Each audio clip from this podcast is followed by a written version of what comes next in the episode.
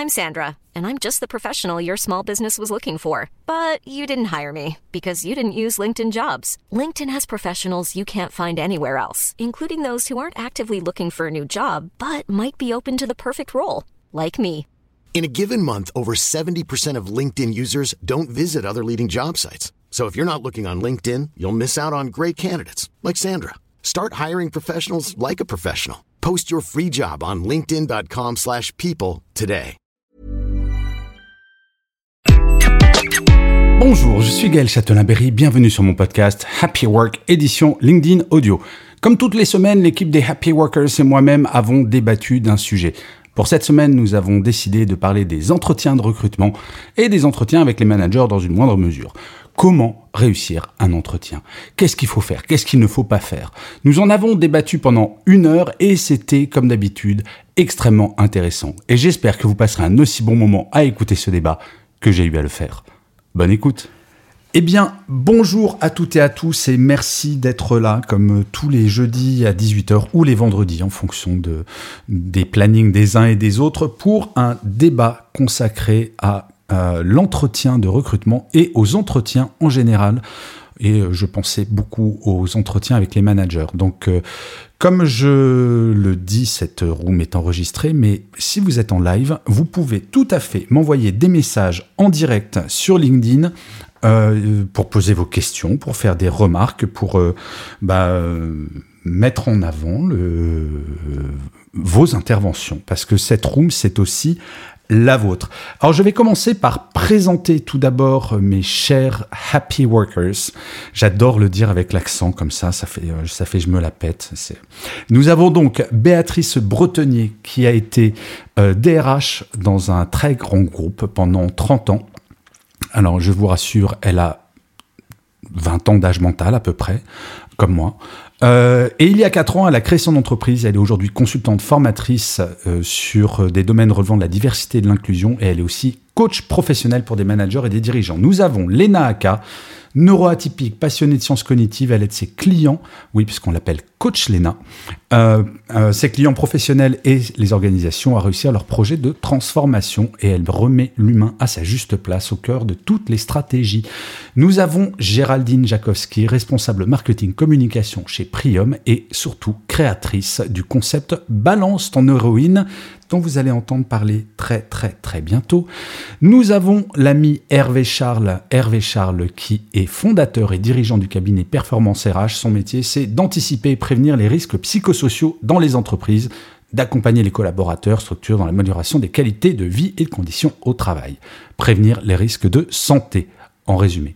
Et last but not least, d'abord non, pas last but not least, parce que je vais d'abord présenter notre stagiaire, Alexandre. Euh, Alexandre qui nous fait l'amitié de venir de temps en temps et qui a toujours des réflexions extrêmement intéressantes. Et nous avons last but not least, Marjorie Deriac, celle que j'appelle la cousine. Donc la cousine est au Québec et elle est talent lead chez Deep Light. Et donc elle nous donne toujours un, un regard assez intéressant sur ce qui se passe euh, outre-Atlantique. Les amis, donc voilà le débat. Comment réussir son entretien d'embauche ou et ou slash et son entretien avec son manager.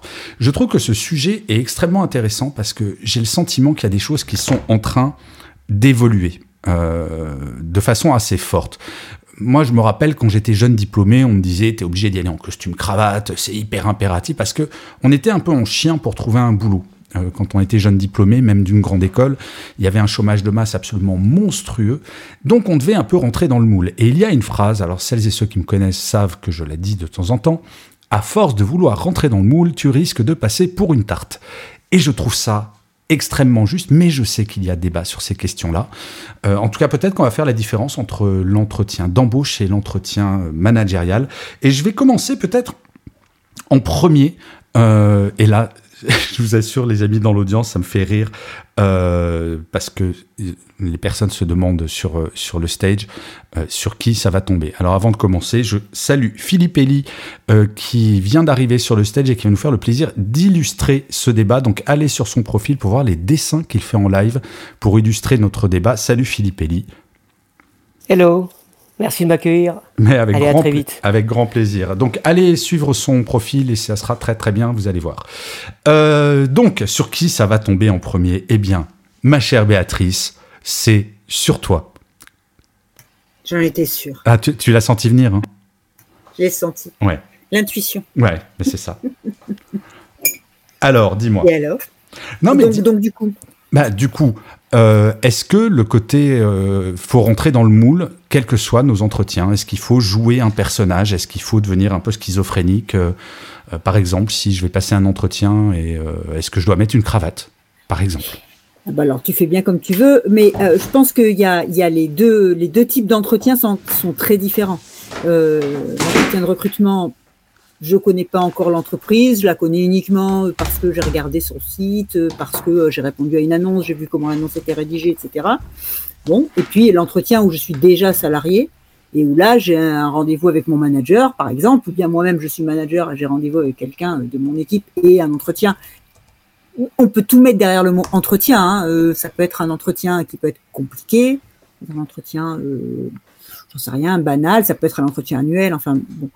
Donc c'est très différent. Pour moi, les deux sont très différents euh, et j'aurais tendance à dire que euh, peut-être, alors on n'est pas toujours d'accord hein, là-dessus, mais peut-être que oui, selon l'entreprise où, tu candidates, eh ben c'est bien de mettre une cravate, peut-être. Euh, et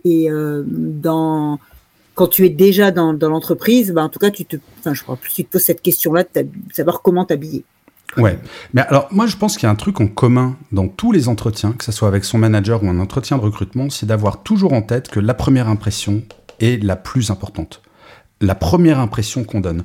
Euh, Coach Lena, toi, tu conseillerais quoi? Moi, je suis ton client et je dis voilà, j'ai un, un entretien euh, euh, demain avec mon manager. Donc là, vraiment dans le cadre de j'ai un entretien avec mon manager. Qu'est-ce que qu'est-ce que tu me conseilles Euh, Est-ce que je dois préparer Est-ce que je viens comme je suis d'habitude Est-ce que euh, comment on fait? Alors, je te rejoins sur le fait qu'on n'a qu'une seule chance de faire une première bonne impression. Euh, donc, euh, il, faut, il, faut, il faut être comme on est, mais pas trop, j'ai envie de dire. Et tu sais que euh, euh, je Oui. rebondis sur ce que tu dis, même dans le cadre, je trouve, d'un entretien avec son manager. Quand j'étais manager, euh, parfois il y avait des, euh, des gens qui passaient un entretien annuel avec moi de mon équipe.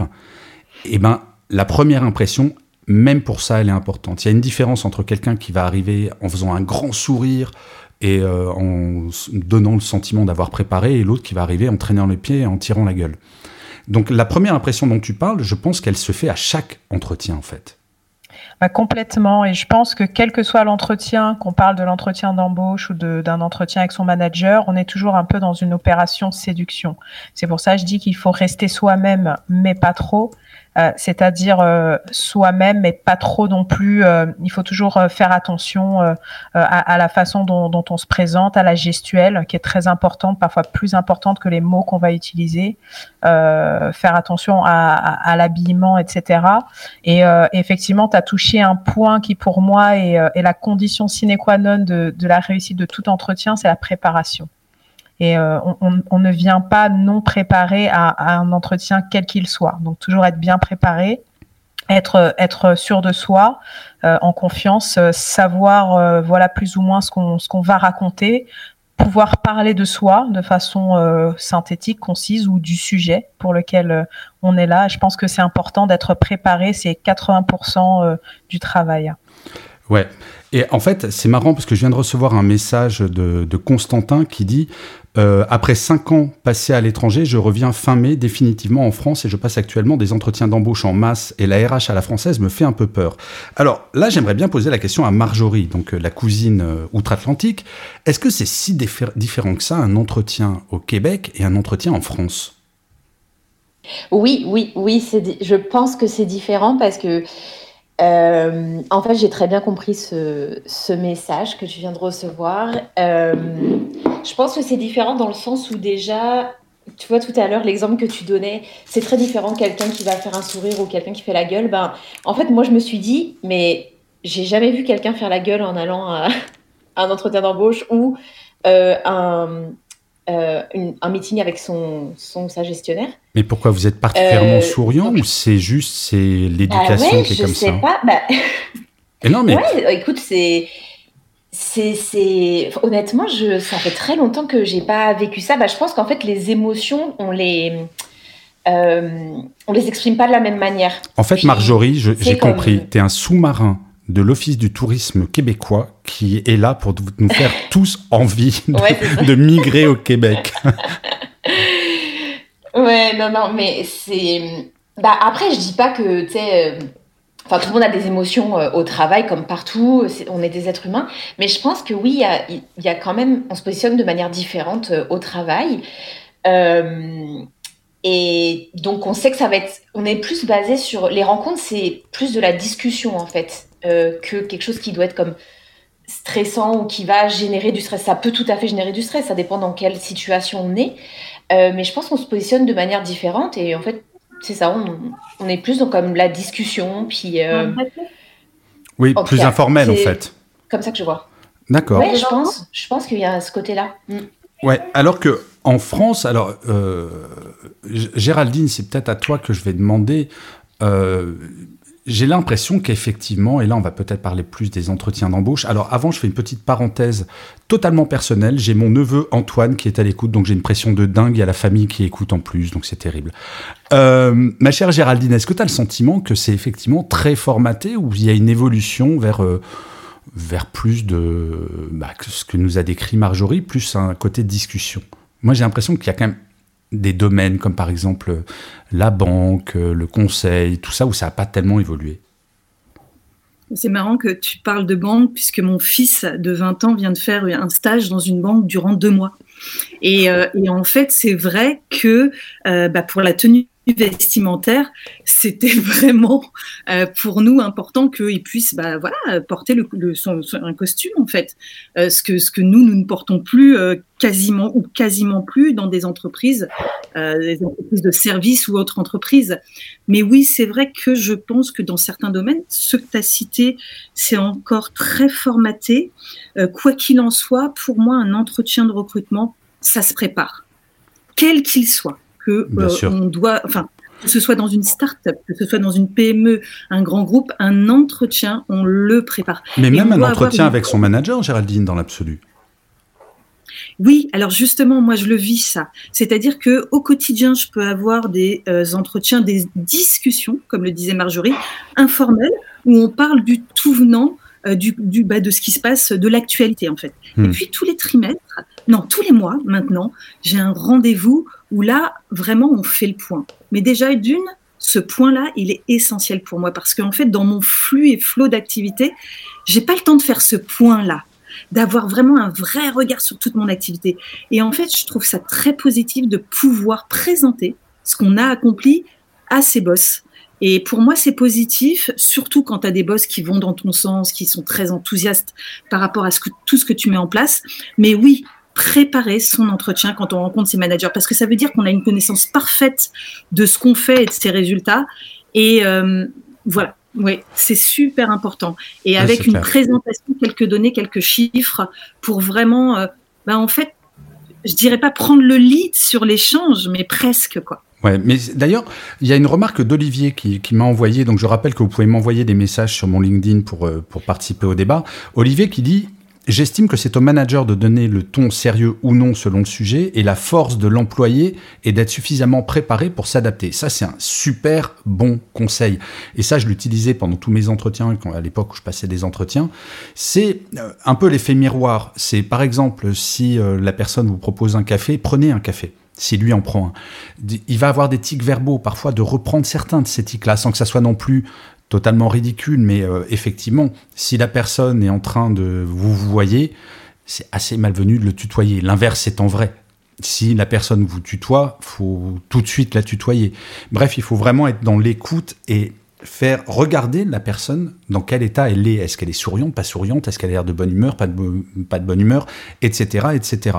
Et euh, là, j'ai posé la question à Hervé Charles parce qu'il y a Franck qui m'envoie un message très intéressant qui me dit être super à l'aise dans les entretiens de recrutement et plutôt bon dans les entretiens de recrutement.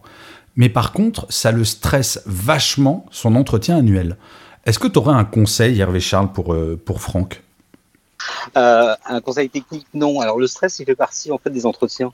Et heureusement qu'on stresse tous un minimum parce que ce qui nous donne un petit coup. Punch au départ, hein, très sincèrement. Et ça nous aide. Ce qui est plus dangereux, c'est quand on ne stresse pas du tout. Euh, maintenant, pour préparer ces entretiens, j'allais dire, enfin, tout va résider dans la préparation. Si on est à l'aise, même s'il y a de petits coups de stress, ben, sincèrement, on est prêt, on peut rebondir, on peut euh, interagir avec l'interlocuteur. Et dans ce cas-là, effectivement, ça fait baisser le stress. Ouais, donc en fait, le conseil, c'est plus tu prépares que ce soit un entretien annuel ou un entretien de recrutement, plus tu vas faire baisser ton niveau de stress parce que tu auras le sentiment de maîtriser le sujet, en fait. Tout se prépare. Et la preuve, c'est que sur les entretiens de recrutement, c'est plus de 90% des gens consultent les sites des entreprises. Donc ils n'arrivent pas au hasard, ils postulent pas suite à une annonce. ils vont effectivement s'informer, se, se, renseigner sur l'entreprise et sur ses valeurs et sur le sens. Et forcément, et on revient sur les vêtements, sur la manière d'être aussi, euh, ça va être adapté et en adéquation. Tout se prépare. Un entretien, quel qu'il soit, se prépare. On n'y va pas, entre guillemets, avec les mains dans les poches et on va bien voir ce qui se passe. Ouais, et, justement, là, on a un message de Nouma qui euh, va passer visiblement son premier entretien pour une alternance demain et elle est stressée à cause de la concurrence. Et préparer son entretien, euh, le, premier conseil que je donnerais, euh, c'est d'aller voir, comme le disait Géraldine, le site web de l'entreprise, d'aller voir les valeurs de l'entreprise. Et dans un, entretien, ce qui est important, c'est de montrer très concrètement qu'on désire l'entreprise.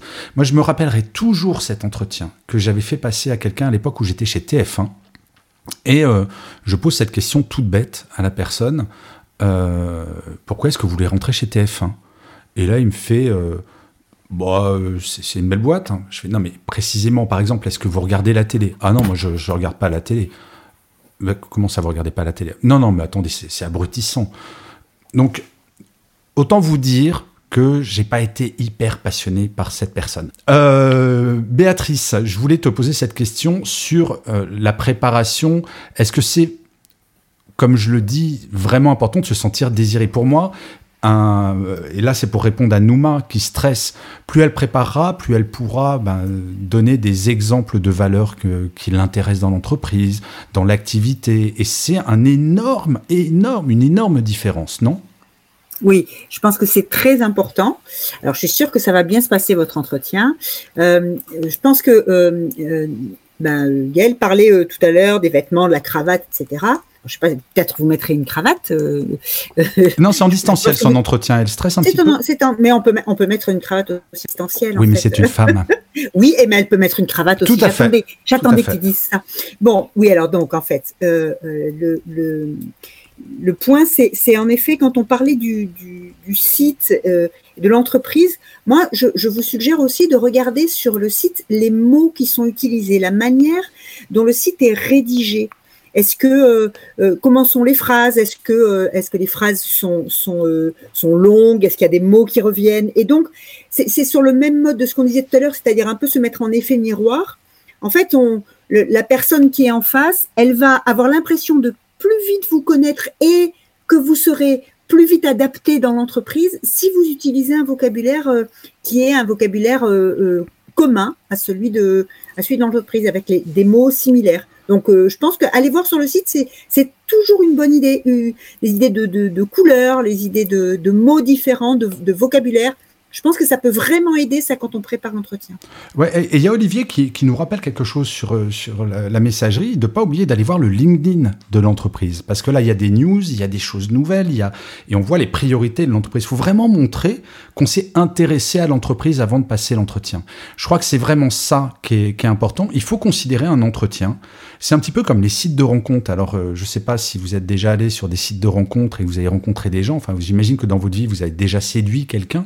Bah, c'est un peu pareil. Si on veut séduire, il faut quand même s'intéresser à minima euh, à la personne en face. Moi, ça m'est arrivé d'avoir des, euh, des rendez-vous galants où la personne ne faisait que parler d'elle. J'ai beau avoir une bonne écoute, à un moment, je me suis dit, mais à quel moment elle va me poser une question sur moi en fait? Donc c'est important de montrer à l'entreprise et au manager euh, qu'on s'intéresse à l'entreprise. Et euh, je vais peut-être euh, demander à, à, Léna, mais vous pouvez toutes et tous réagir sur, le, sur le stage. Il y a Mira qui pose une question qui est assez intéressante. Qu'est-ce qu'on répond à un recruteur qui pose deux questions? Parle-moi de toi. Donc ça, je pense que c'est assez simple la réponse, donc ça va pas être celle-là sur laquelle je vais, je vais te demander, Léna, de réagir, parce que parle-moi de toi, bah, il faut parler de soi et dire bah, qui je suis, mes valeurs, mes motivations, ce que j'ai déjà fait. N'oubliez pas de parler de vos passions, parce que les passions, c'est aussi quelque chose d'important. Euh, un entretien professionnel, dites-vous que si vous y êtes, vous avez les compétences techniques pour y être. On s'en fout un petit peu de savoir que vous êtes un dieu en Excel, en PowerPoint ou je sais quel logiciel. Par contre, de savoir que bah, vous êtes quelqu'un de créatif et la preuve, c'est que vous faites partie de, je sais pas, d'une association de peinture, je ne sais pas. N'hésitez pas à parler de vos passions. Mais la deuxième question, Léna, qu'est-ce que tu répondrais à qu'attends-tu de nous?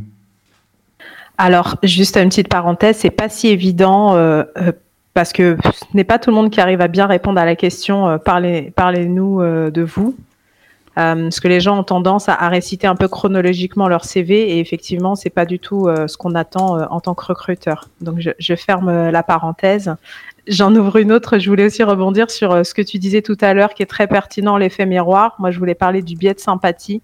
Et, euh, et, vous aurez et vous avez vu, enfin souvent dans la vie, on, on, a tendance à accorder plus de choses à des gens qu'on trouve sympathiques. Ça ne veut pas dire euh, forcément sourire bêtement ou quoi que ce soit. Quand on parle du, du biais de sympathie, c'est qu'on a tendance à euh, vouloir recruter des gens qui nous ressemblent. Je sais plus qui le disait tout ouais, à l'heure. Donc voilà, donc effectivement, adopter les codes de l'entreprise, qu'ils soient vestimentaires, qu'ils soient euh, d'attitude, etc. Et pour répondre à ta, question, à ta deuxième question, est-ce que tu peux me la rappeler, s'il te plaît? J'ai perdu mon fil. Qu'attendez-vous de nous?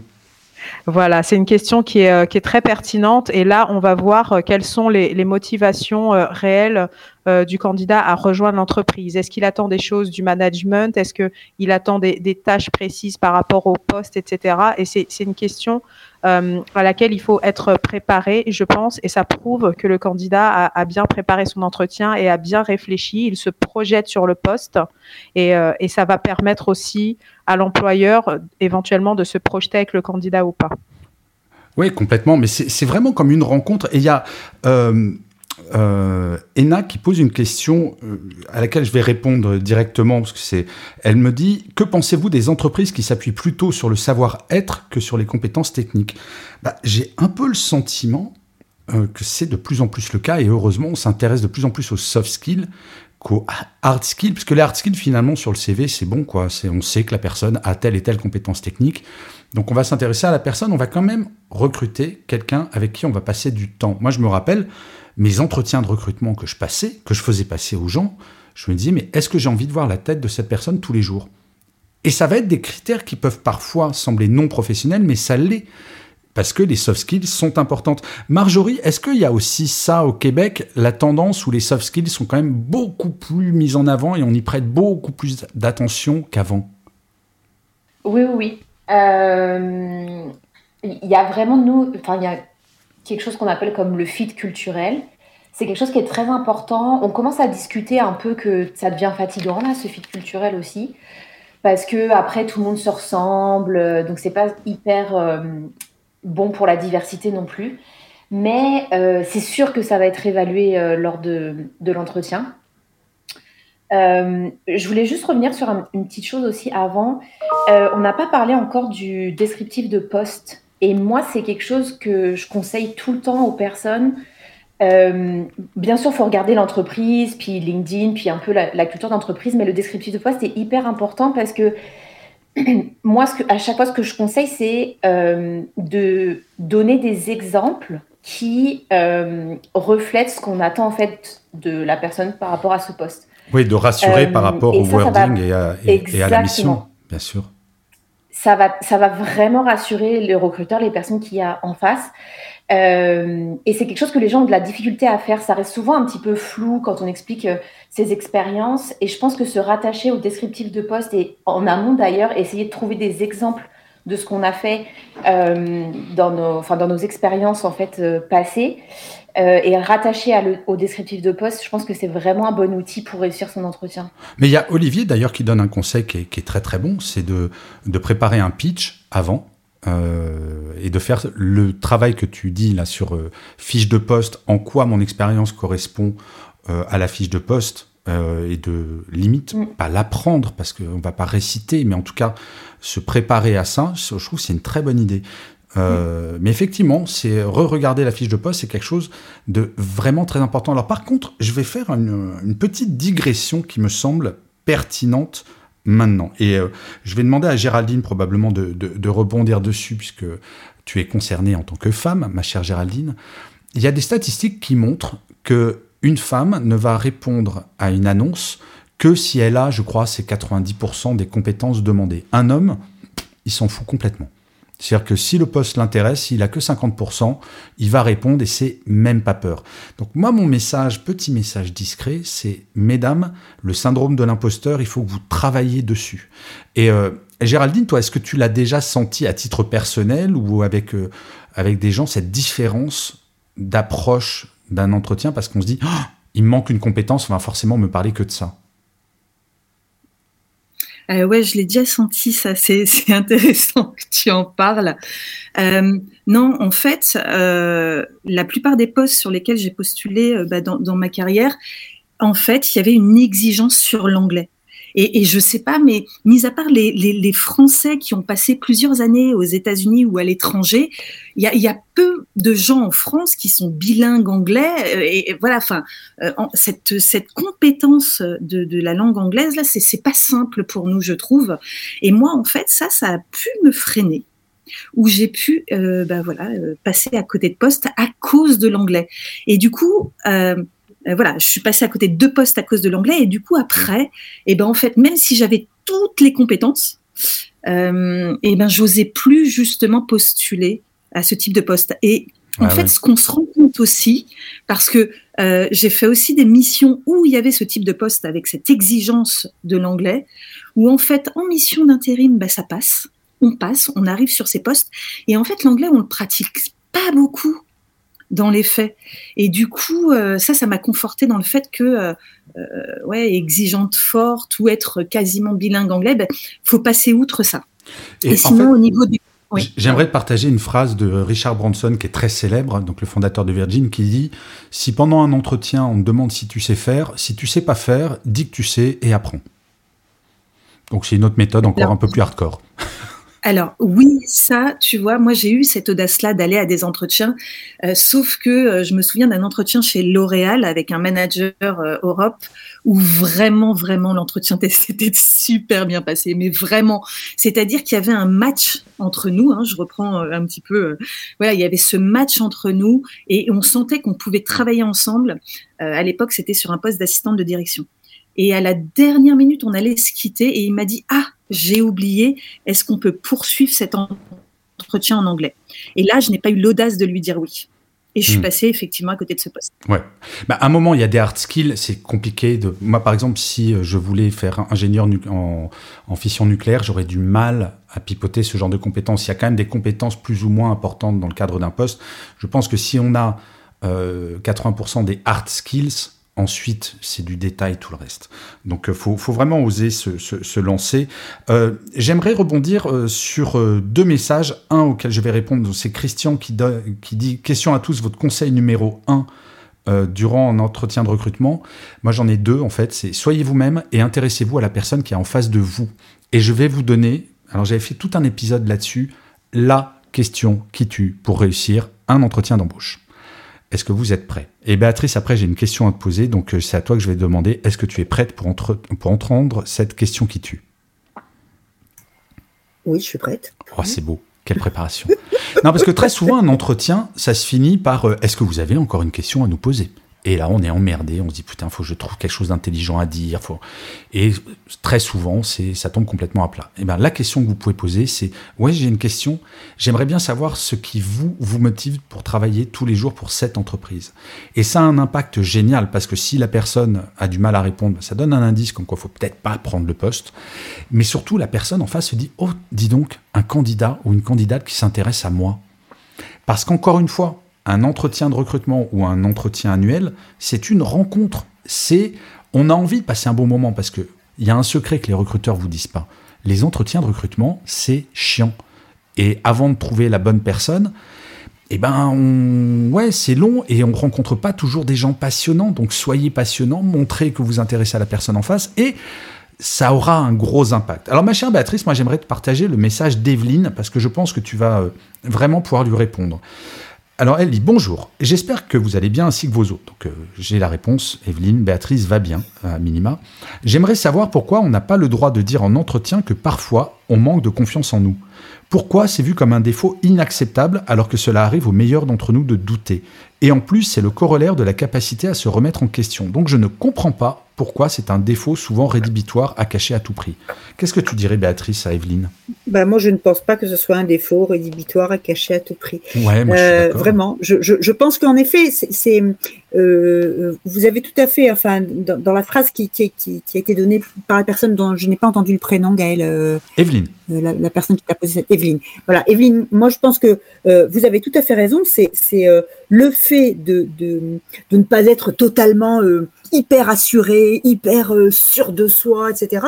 C'est un, c'est aussi montrer que ben on est à l'écoute, qu'on est, qu'on est comment dire, qu'on se remet en question en effet.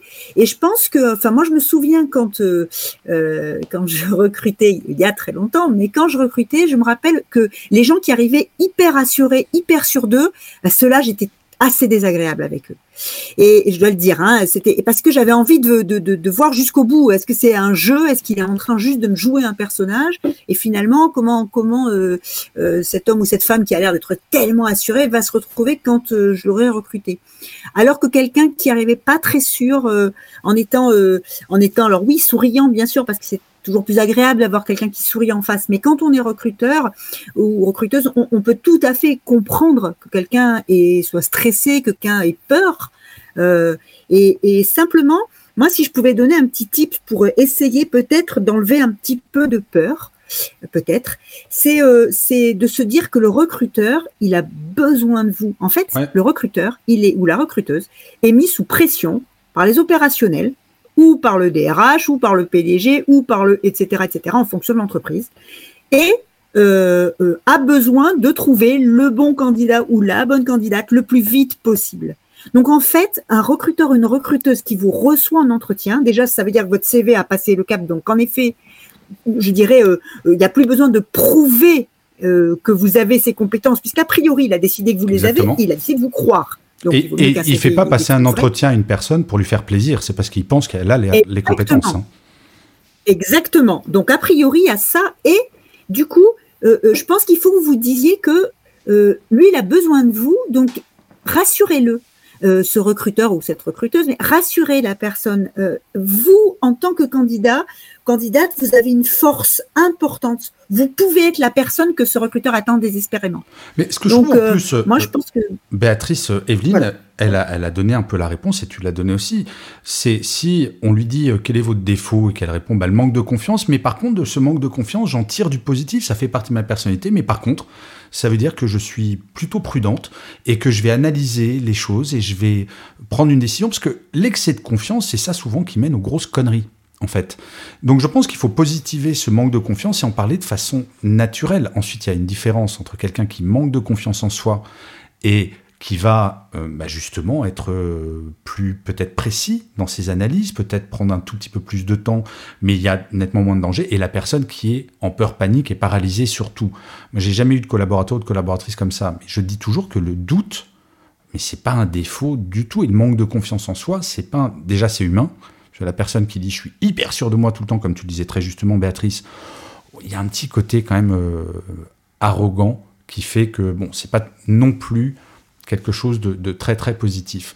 Euh, Marjorie, j'ai vu que tu, euh, tu plussais le, ce que disait Béatrice sur, sur le manque de confiance en soi. Donc euh, tu es d'accord avec ce que, disait Béatrice? Oui, je suis d'accord de manière globale, mais ouais. Je, vais voir si je fais part de ma réflexion après, mais c'était surtout sur le fait que, en fait, il faut venir en confiance parce que on a déjà fait le premier pas, on est sélectionné pour faire un entretien en face à face euh, ou à distance, peu importe. Mais c'est vraiment un premier pas, donc ça veut dire que sur le papier, vous fitez avec euh, le besoin. Ouais. Donc il faut vraiment se positionner comme ça, en fait, de OK, l'entreprise a besoin de moi, oui, il y a de la concurrence, fine, mais il y a déjà eu un tri, un énorme tri qui a été fait à la base. Sur le papier, ça fit. Euh, donc maintenant, je vais montrer ma personnalité, ma couleur, et, euh, et on va s'aligner comme ça. Il faut vraiment comme prendre cette posture, parce que souvent, forcément, et encore plus euh, sur le marché français, on a tendance à se dévaloriser parce qu'il y a beaucoup de concurrence, parce que le marché n'est pas forcément très souple.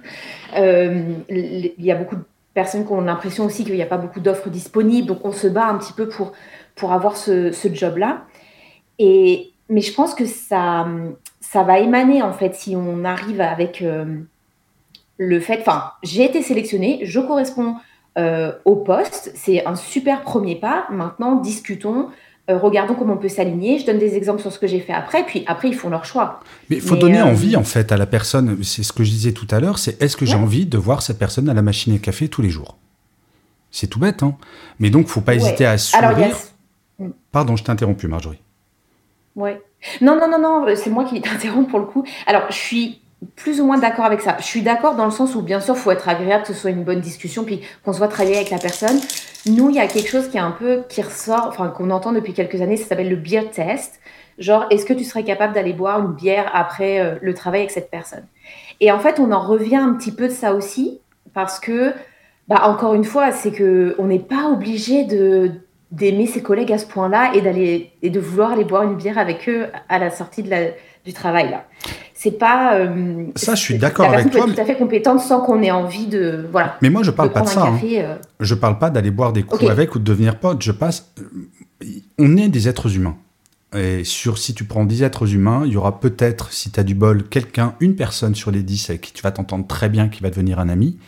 Et tu auras très probablement quelqu'un une personne qui, dès qu'elle ouvre la bouche, elle t'énerve. Il y a des alchimies humaines qui sont comme ça. Moi, je parle pas de venir pote, aller boire des coups. J'ai eu, quand j'ai récupéré des équipes, parfois, des collaborateurs et des collaboratrices qui me sortaient littéralement par les yeux, par leur comportement, leur façon de parler, leurs idées parfois. Donc quand je recrutais, je recrutais pas des amis, mais par contre je recrutais des gens avec qui je savais que dans des réunions, dans des éventuels conflits, des discussions, bah, je m'entendrais professionnellement, on s'entend. Tu vois ce que je veux dire? On, parle, je crois, de deux choses qui sont complémentaires. Il y a le côté bah, qu'on revienne du est-ce que je boirai une bière avec après le bureau, ça je suis bien content parce que c'est pas une obligation effectivement. On n'a pas à être ami avec tout le monde. Par contre, il y a quand même des accointances entre les êtres humains qui sont assez inévitables, tu crois pas? Marjorie euh, oui, oui, je là. Euh, oui, oui, oui, tout à fait. Non, mais je pense que là, il y a aussi un peu une différence culturelle dans le sens où, tu sais, euh, ici, on va aller boire une bière, même si t'es pas forcément ami. Enfin, tu vois, tu vas aller te, tu vas aller te décontracter après la job. Non, non, mais je plaisante, mais je veux dire juste, euh, c'était juste pour remettre le fait que ça doit pas forcément être un critère de sélection non plus d'être à l'aise avec la personne au point de oui, je suis OK pour aller boire un café ou une bière avec cette personne, puis ça va être comme un critère de sélection. Euh, parce qu'une personne qui te ressemble, mais zéro, peut être tout à fait compétente, compétente pour un poste. Après, oui, il faut quand même qu'il y ait cette espèce de fit culturel pour être sûr que on va pas aller dans quelque chose qui va générer du risque ou du conflit. Complètement. Ça, c'est ce qu'il faut sécuriser. Ouais.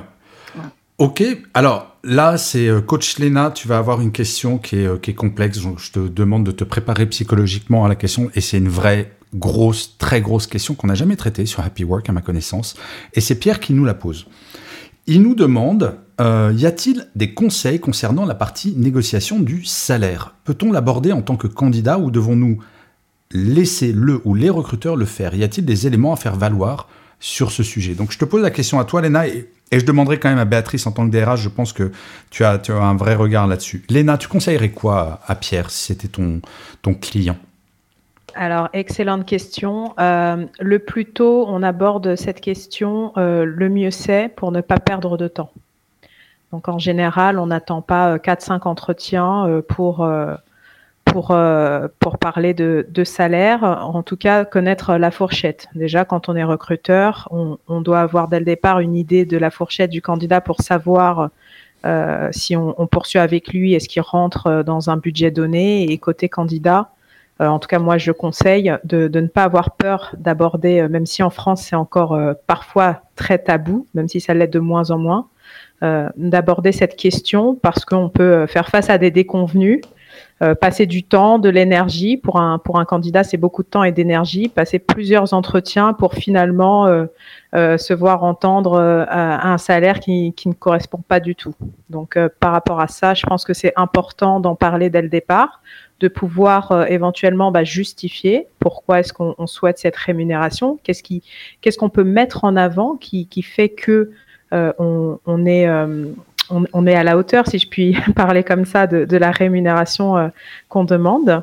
Euh, et, et, voilà, je pense que c'est un sujet euh, important à aborder. Et, tu le disais tout à l'heure, c'est vrai que euh, un des critères qui fait que bien souvent les femmes sont moins bien payées, c'est parce qu'elles n'osent pas négocier leur salaire. Oui, il y a des études qui ont montré ça, tout à fait. Voilà, elles acceptent tout de suite la première proposition faite. Or, les hommes arrivent à, mieux négocier leur salaire et, et à, et à se peut-être pas se surestimer, mais voir une estimation un peu à la hausse. Donc moi, je je conseille aussi aux femmes de, s'évaluer euh, correctement, de ne pas se sous-évaluer hmm. euh, et, de réfléchir à ça et surtout de bien connaître le marché dès le départ. C'est-à-dire que les candidats qui vous disent oh bah moi j'ai aucune idée, euh, je ne sais pas, on verra bien.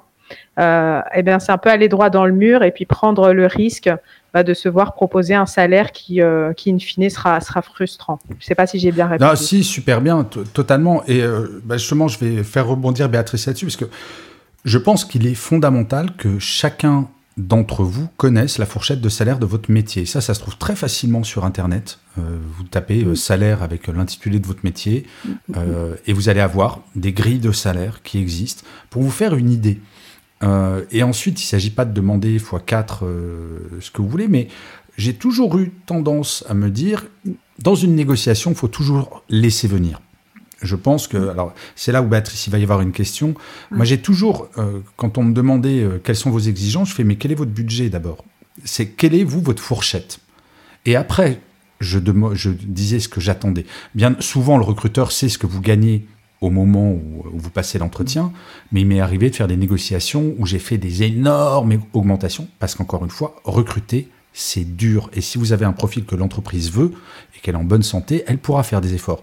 Toi, Béatrice, ton, je te demande de reprendre ta casquette d'ancienne DRH, mais là, en l'occurrence aussi de coach, euh, tu donnerais quoi comme, euh, comme conseil? Alors, en effet, de, se renseigner sur les salaires liés au, métier. Euh, évidemment, et ça, comme tu le disais, on le trouve facilement sur Internet. Hein. donc, je pense que ça, c'est très important parce que quelquefois, on n'a aucune idée et on peut être, mais alors totalement à côté, autant au-dessus qu'en dessous, en fait, finalement. Donc, c'est dommage. Après, moi, je, je, je, euh, je, ne ferai pas ça au premier entretien. Donc, moi, je parlerai pas de mon salaire au premier entretien. Ça, c'est sûr. Peut-être j'ai, peut-être, je, je, ne l'ai jamais fait d'ailleurs. Mhm. Euh, peut-être j'ai eu tort, mais bon. Mais, mais par contre, en effet, ne pas attendre le. S'il y a, maintenant, il y a souvent trois, quatre entretiens ou plus. Donc, euh, moi, je pense qu'à partir du, s'il y a un deuxième entretien, je pense que c'est important de, de dire.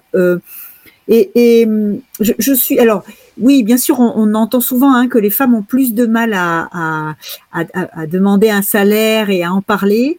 Euh, je trouve que ça change beaucoup, ça en ce moment. Euh, il y a eu beaucoup de euh, beaucoup de, formations un peu spéciales pour, pour aider des femmes qui pouvaient avoir du mal à, demander un salaire. Donc autant en profiter, j'allais dire. mais mais je, je je suis pas je suis pas sûre que ça soit beaucoup plus compliqué. Je pense que ça va dépendre vraiment du profil. Euh, Gaëlle, tu disais, est-ce que, enfin, si, le poste, si la, le poste est rare, si les compétences sont rares, plus exactement, euh, bah, forcément, on va être un peu en position de force quand on est quand on est candidat parce que euh, on a des compétences que d'autres n'ont pas. On le voit bien. Euh, et puis après, ben, je pense qu'il y a une question de d'équilibre. Et est-ce que est-ce que cette entreprise là aussi, en tant que candidat, quelquefois, moi, ça m'est arrivé une fois de baisser mon salaire parce que j'avais vraiment envie d'aller dans l'entreprise où hmm. j'étais et que je savais que dans, sur le marché, c'était pas ridicule ce que les, ce que, ce que l'employeur proposait, évidemment. Mais ça m'est arrivé et c'est pas, c'est pas grave. C'est-à-dire qu'en fait, moi, la priorité que j'avais mise à ce moment-là, c'était l'entreprise que je voulais intégrer. Et après, le salaire est remonté. Mais là, Béatrice. ça peut être aussi un choix en ce moment, on est plutôt sur une énorme tendance haussière des salaires parce que le chômage recule sur certaines catégories. Alors, à chaque fois, je me fais reprendre, donc je précise bien que le chômage ne recule pas pour tout le monde, mais euh, là, je vois qu'il y a mm. beaucoup de, personnes qui ont moins de 40 ans, qui ont l'air d'avoir fait des études. Mm. Euh, en Ile-de-France, si tu as moins de 40 ans et que tu es à minima bac plus 2, c'est le plein emploi. Déjà. Mm. Et donc forcément, quand il y a pénurie de main-d'œuvre, ben, c'est l'offre et la demande et les salaires vont plutôt vers le haut. Et j'entends beaucoup, beaucoup de dirigeants et de DRH eh, qui sont quand même ils ont perdu un petit peu de leur pouvoir de négociation. Et ça, peut-être que Béatrice, on a moins connu ça quand Bien on sûr. était sur non, le marché non, mais du je suis travail. d'accord. Oui, oui, bien sûr, bien sûr que je l'ai moins connu, mais, mais, mais c'est vrai, je suis tout à fait d'accord. Euh, bien sûr que là, il y a une, on en avait parlé, je pense, euh, enfin, là, Ouais. dans un précédent, euh, un précédent live. Oui, bien sûr qu'il y a, il y a, il y a un rééquilibrage de balance qui se fait et c'est fort bien. Et à-. Là, je vais m'adresser à, à- à- Merci beaucoup, Béatrice, pardon. Euh, à Géraldine, avec ta casquette de marketeuse. Et euh, on, digresse un peu, mais pas tant que ça. C'est un message de Karen euh, euh, qui est destiné aux recruteurs. Et qui dit SVP, s'il vous plaît, pardon, dites aux recruteurs qui promettent de faire un retour, de le faire même si c'est négatif. Et ça, mais Karen, vous avez tellement raison. Géraldine, toi qui es expert de tout ce qui est justement image numérique, etc., etc., c'est catastrophique pour une entreprise quand elle ne fait même pas un retour négatif. Ah Oui, je vais tout à fait dans ton sens. Euh, ouais, ouais, non, non, mais enfin, je veux dire, et ça, on le voit aussi sur LinkedIn. euh, des, des, enfin, il y y y a des personnes qui euh, euh, recherchent un emploi et qui disent, s'il vous plaît, recruteur, mais répondez-nous. Et c'est la, enfin, c'est la moindre des choses. Et notamment pour une société, pour une marque, c'est la moindre des choses de répondre à chacune des candidatures, même si quand on regarde la partie offre d'emploi sur LinkedIn, qui est très bien faite, on voit forcément que sur certains postes, il y a 50, 4, euh, 100, 150, 200 cat- candidatures, mais vous avez des, outils d'automatisation aujourd'hui où, euh, euh, je sais pas, il y a des outils de, de, de- d'emailing, eh bien, on répond à toutes les candidatures. Et en plus, en plus, comme tu le disais, euh, sur une partie de, de, la population, il y a le plein emploi. Donc, la personne que je ne recrute pas aujourd'hui, elle peut potentiellement, euh, eh ben, en fait, convenir pour un autre poste. Donc, en fait, moi, je pense que les RH aujourd'hui, et, et sans donner de leçons, bien sûr, doivent s'organiser pour se constituer un vivier de CV sur les gens qui ont postulé parce qu'ils aimaient l'entreprise, parce qu'ils aimaient la marque, parce qu'ils voulaient intégrer dans l'entreprise, pour se dire, bah tiens, à un moment donné, euh, je vais aller chercher dans ce vivier. C'est-à-dire que là, j'ai des gens motivés qui veulent travailler avec moi. Je vais aller chercher dans ce vivier. Et Mm. euh, je vais ajouter autre chose. Je fais une petite aparté. Moi, je recrute une chargée de communication euh, en alternance. Et il y a quelques mois, c'était euh, un poste ouvert en CDI, qui n'est plus, je le précise. Et en fait, je suis dans le flot de mon activité. Je n'ai pas le temps de rechercher. Il n'y a pas forcément de service RH chez moi. Donc, c'est moi qui devais chercher cette candidate. Et je regardais sur LinkedIn. Et plutôt que de passer une annonce, c'est moi qui allais chercher les profils sur LinkedIn. Et à un moment donné, j'ai sélectionné, donc voilà, pour, pour donner un petit peu euh, le mode de fonctionnement, j'ai sélectionné cinq profils. J'ai retenu trois candidates. Et en fait, je me suis permise de les euh, contacter directement sur LinkedIn et de les appeler. Et en fait, ce qui est bien pour moi, pour aller plus vite, c'est que j'ai fait un entretien téléphonique de 30 minutes pour voir vraiment si les candidates correspondaient, étaient motivées et surtout si elles étaient disponibles. Euh, et ensuite, ensuite, j'ai rencontré une candidate et là, lors de l'entretien, on était en train de mettre en place notre collaboration. Donc, je trouve ça intéressant aussi par rapport à cette pénurie des talents qui existe aujourd'hui en France, le fait de pouvoir accélérer euh, le, le, le, modèle de recrutement et de sortir du cadre en fait, euh, et, et d'aller un peu plus. Enfin, moi, c'est prise de contact direct avec les personnes qui ont le profil de ce que je recherche. Oui, c'est clair. Mais alors, justement, on va rester un petit peu dans le côté marketing, euh, euh, parce qu'on va arriver vers la fin de la room, donc on va arriver sur les, euh, les petits tips additionnels. Et sur le côté marketing, moi, il y a un conseil que je donne toujours, mais alors que ce soit un entretien de recrutement ou un entretien avec son manager, c'est quand on sort de l'entretien, de faire juste un petit mail pour dire euh, merci beaucoup euh, de m'avoir reçu pour cet entretien de recrutement. C'est un entretien de recrutement. Je vous confirme ma motivation pour faire cet entretien. Ça peut vous sembler stupide de faire un mail comme ça, mais ça va vous prendre exactement 10 secondes et très peu de personnes le font. Très peu de personnes prennent le temps de confirmer votre intérêt après avoir rencontré la personne. Donc non seulement c'est poli, mais ça marque l'esprit du recruteur ou de la recruteuse. Donc c'est vraiment important et quand c'est un entretien avec son manager, faire un petit mail récap en disant euh, merci beaucoup pour le temps que tu m'as accordé et euh, j'ai bien noté qu'on faisait ça, ça, ça. ça mange pas de pain et ça montre qu'on est impliqué, qu'on est professionnel. Enfin bref, n'oubliez jamais que l'entretien n'est jamais une finalité. C'est-à-dire, euh, c'est-à-dire que c'est à vous aussi d'être acteur pour bah, entretenir la flamme de l'entretien. Je sais pas pourquoi j'ai pris un accent de cagole d'un coup. C'est, ça m'a pris comme ça. Euh, on va faire, bah, on va faire notre. Ah maintenant, Alexandre est revenu. Je ne t'avais pas vu, mon cher Alexandre.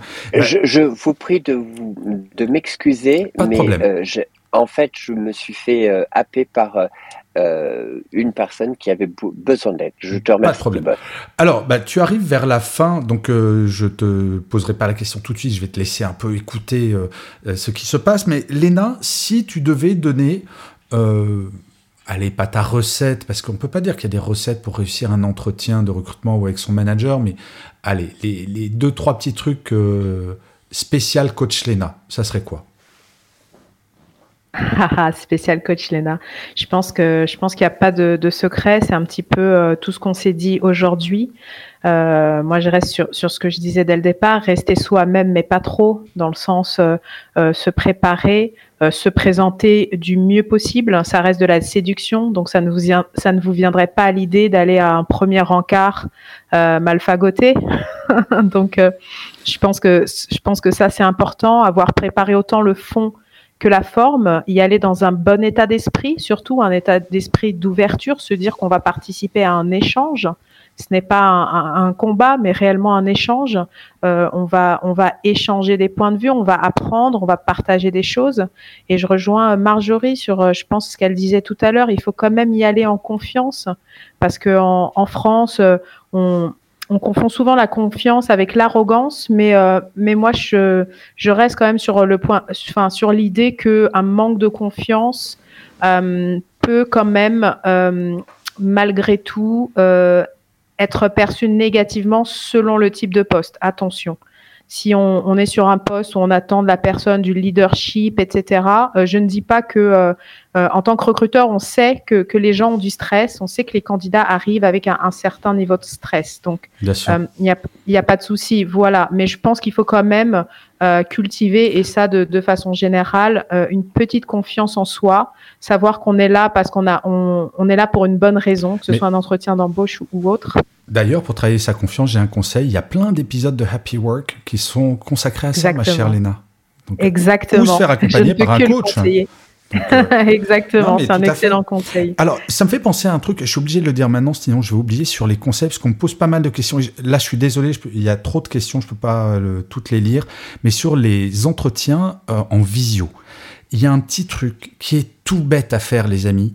Regardez votre webcam quand vous parlez. Comme ça, la personne a l'impression que vous lui parlez dans les yeux, ce qui n'est pas le cas. Mais dans la vraie vie, on se regarde dans les yeux, et en visio, bah, c'est impossible, à moins d'avoir un strabisme divergent.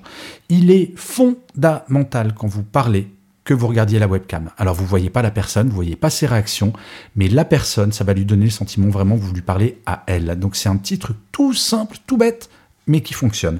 Ma chère Marjorie, quels seraient tes petits tips de fin de débat? Oui, alors moi, comme j'ai dit, puis Léna, 100% d'accord avec toi, il faut reprendre euh, confiance en soi, faut se rendre compte qu'on a déjà passé une étape, donc là on est sur euh, une autre étape, euh, mais on a déjà passé euh, un palier, et euh, y aller comme vraiment le plus agréable, comme une discussion plutôt qu'un interrogatoire. Ça, j'ai l'impression qu'en France, ouais, c'est pas encore euh, tout à fait ça, mais c'est vraiment beaucoup plus agréable quand vous allez, euh, quand vous allez être... euh, dans la situation de euh, même vous de driver éventuellement, enfin pas driver, mais voilà que ce soit plus une discussion que vraiment. Ouais, j'aime bien ça, l'idée de on y va et on parle à quelqu'un qui est une personne. Enfin, c'est. Ouais.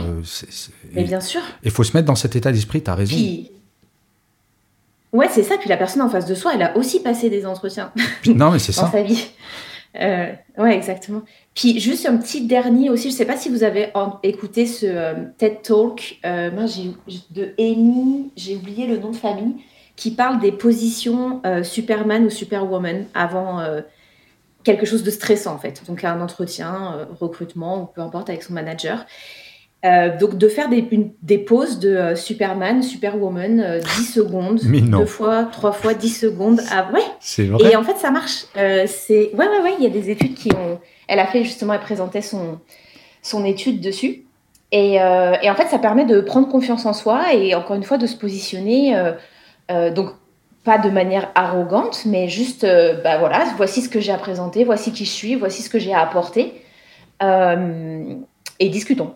Ah, c'est excellent, j'adore. Alors, je vous invite à aller voir ce TED Talk. Ne, génial. ne pas prendre la posture Wonder Woman pendant l'entretien, on est d'accord? ouais, on, on la prend avant, puis on y va avec le flow après. c'est mieux. Merci pour ce petit tips, Marjorie. Mon cher Alexandre, est-ce que toi, alors on est vraiment vers la fin, donc euh, tu vas pas avoir beaucoup la parole. Est-ce que tu as un petit conseil comme ça, parce que tu es quelqu'un de qui a la communication extrêmement facile. Est-ce que tu auras un conseil pour, euh, pour des entretiens avec son manager ou entretien de recrutement? Bah, alors, je vais me permettre et je vais faire très rapidement, euh, boss, parce que j'avais déjà écrit avant euh, le début de ton podcast. Euh, et je pense que mesdames des RH et RH qui sont présentes vont peut-être me sauter au cou. Mais moi, je vais plutôt revenir sur l'entretien de recrutement.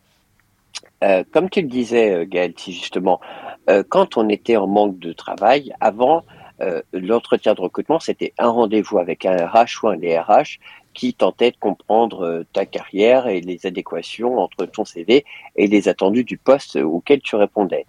Aujourd'hui, quand tu parles euh, d'entretien de recrutement, c'est quoi? C'est euh, du n'importe quoi parce que tu as des candidatures simplifiées sans avoir besoin de l'aide de motivation.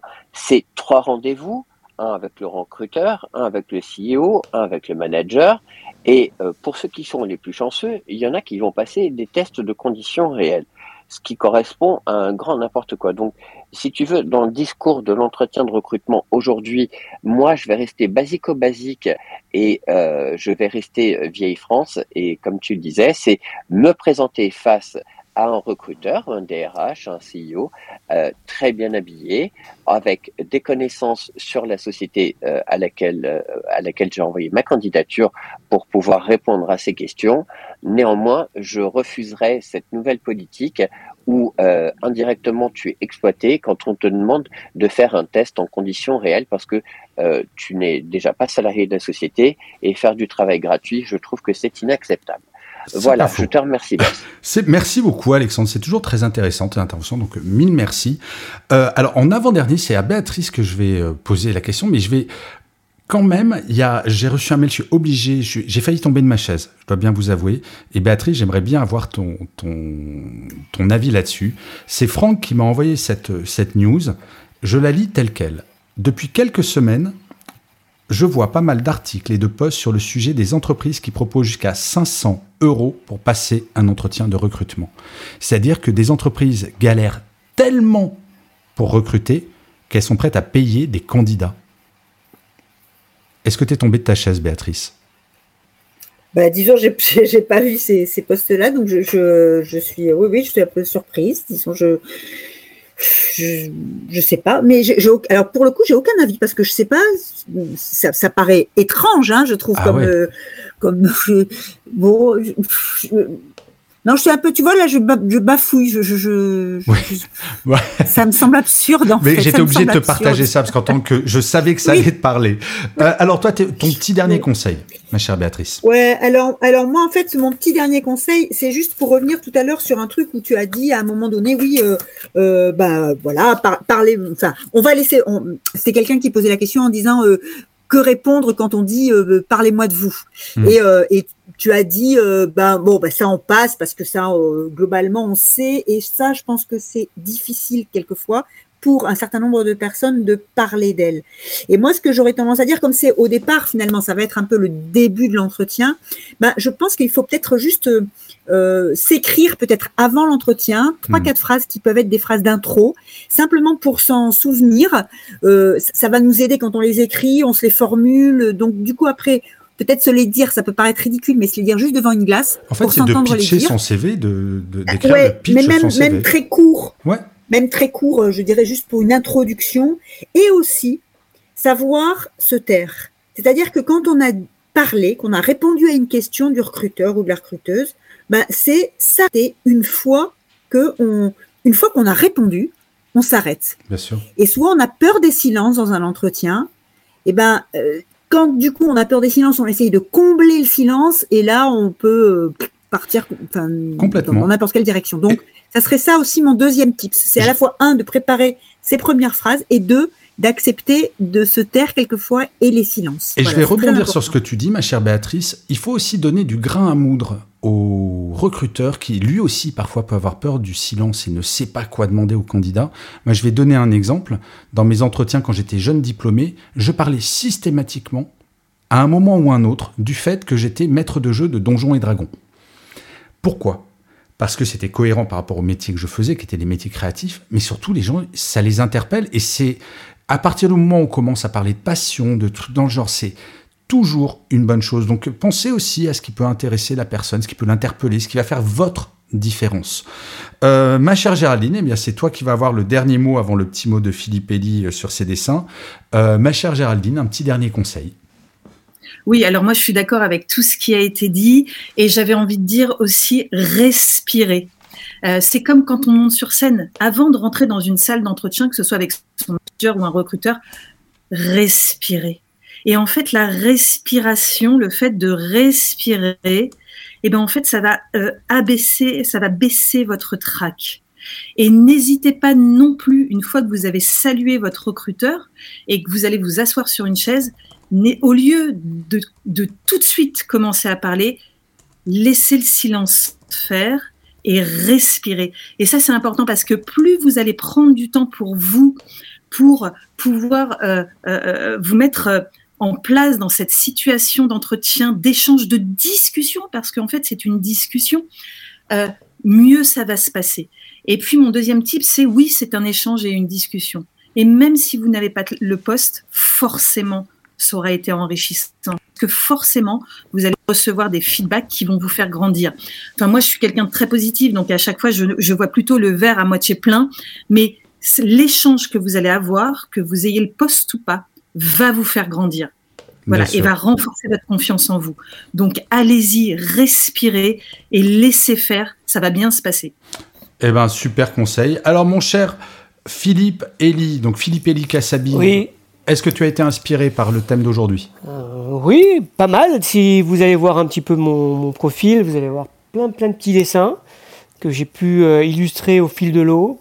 N'hésitez pas à les liker, les commenter surtout parce que euh, c'est aussi, euh, j'attends aussi vos retours et l'équipe aussi attend vos retours par rapport au- aux dessins. N'hésitez pas à augmenter les dessins, rajouter des choses, donner votre avis et les partager parce que ils sont là pour ça. Bon, Merci Gaël pour cette, euh, je t'en prie. cette belle. Eh bien, les amis, ça y est, c'est la fin de ce débat. Mille merci d'y avoir assisté. C'était, bah, comme d'habitude, très intéressant. Merci aux Happy Workers d'avoir été là, comme d'habitude. Euh, merci à toutes les personnes qui ont envoyé des messages. Je suis désolé, je ne peux pas tous lire. Il y en a beaucoup trop. Donc, euh, je vais en lire un certain nombre. Euh, merci Elisabeth, merci Catherine, merci Benoît, merci Christian. Euh, ça y est, j'ai perdu ma liste. Euh, merci Evelyne, merci Olivier, merci Franck, merci Karen, merci Esna, merci Monia, merci Christian, merci Pierre, merci Louise, merci Mira, merci Nouma, merci Antoine, merci Constantin, merci Karine, merci François, merci Laurence, merci Abdoulaye.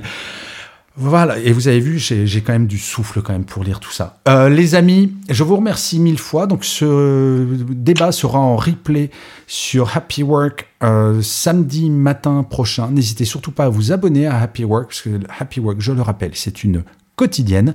Et rendez-vous à la semaine prochaine, même lieu, même endroit, même heure, euh, pour un autre débat dont le sujet n'a pas été encore déterminé.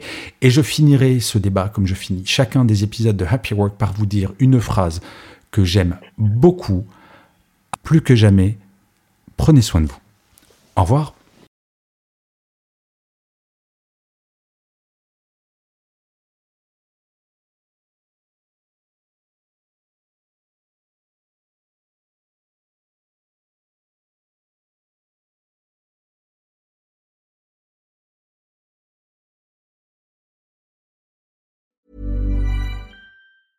Mom deserves the best, and there's no better place to shop for Mother's Day than Whole Foods Market. They're your destination for unbeatable savings, from premium gifts to show-stopping flowers and irresistible desserts. Start by saving 33% with Prime on all body care and candles. Then get a 15-stem bunch of tulips for just $9.99 each with Prime. Round out Mom's menu with festive rosé, irresistible berry chantilly cake, and more special treats. Come celebrate Mother's Day at Whole Foods Market.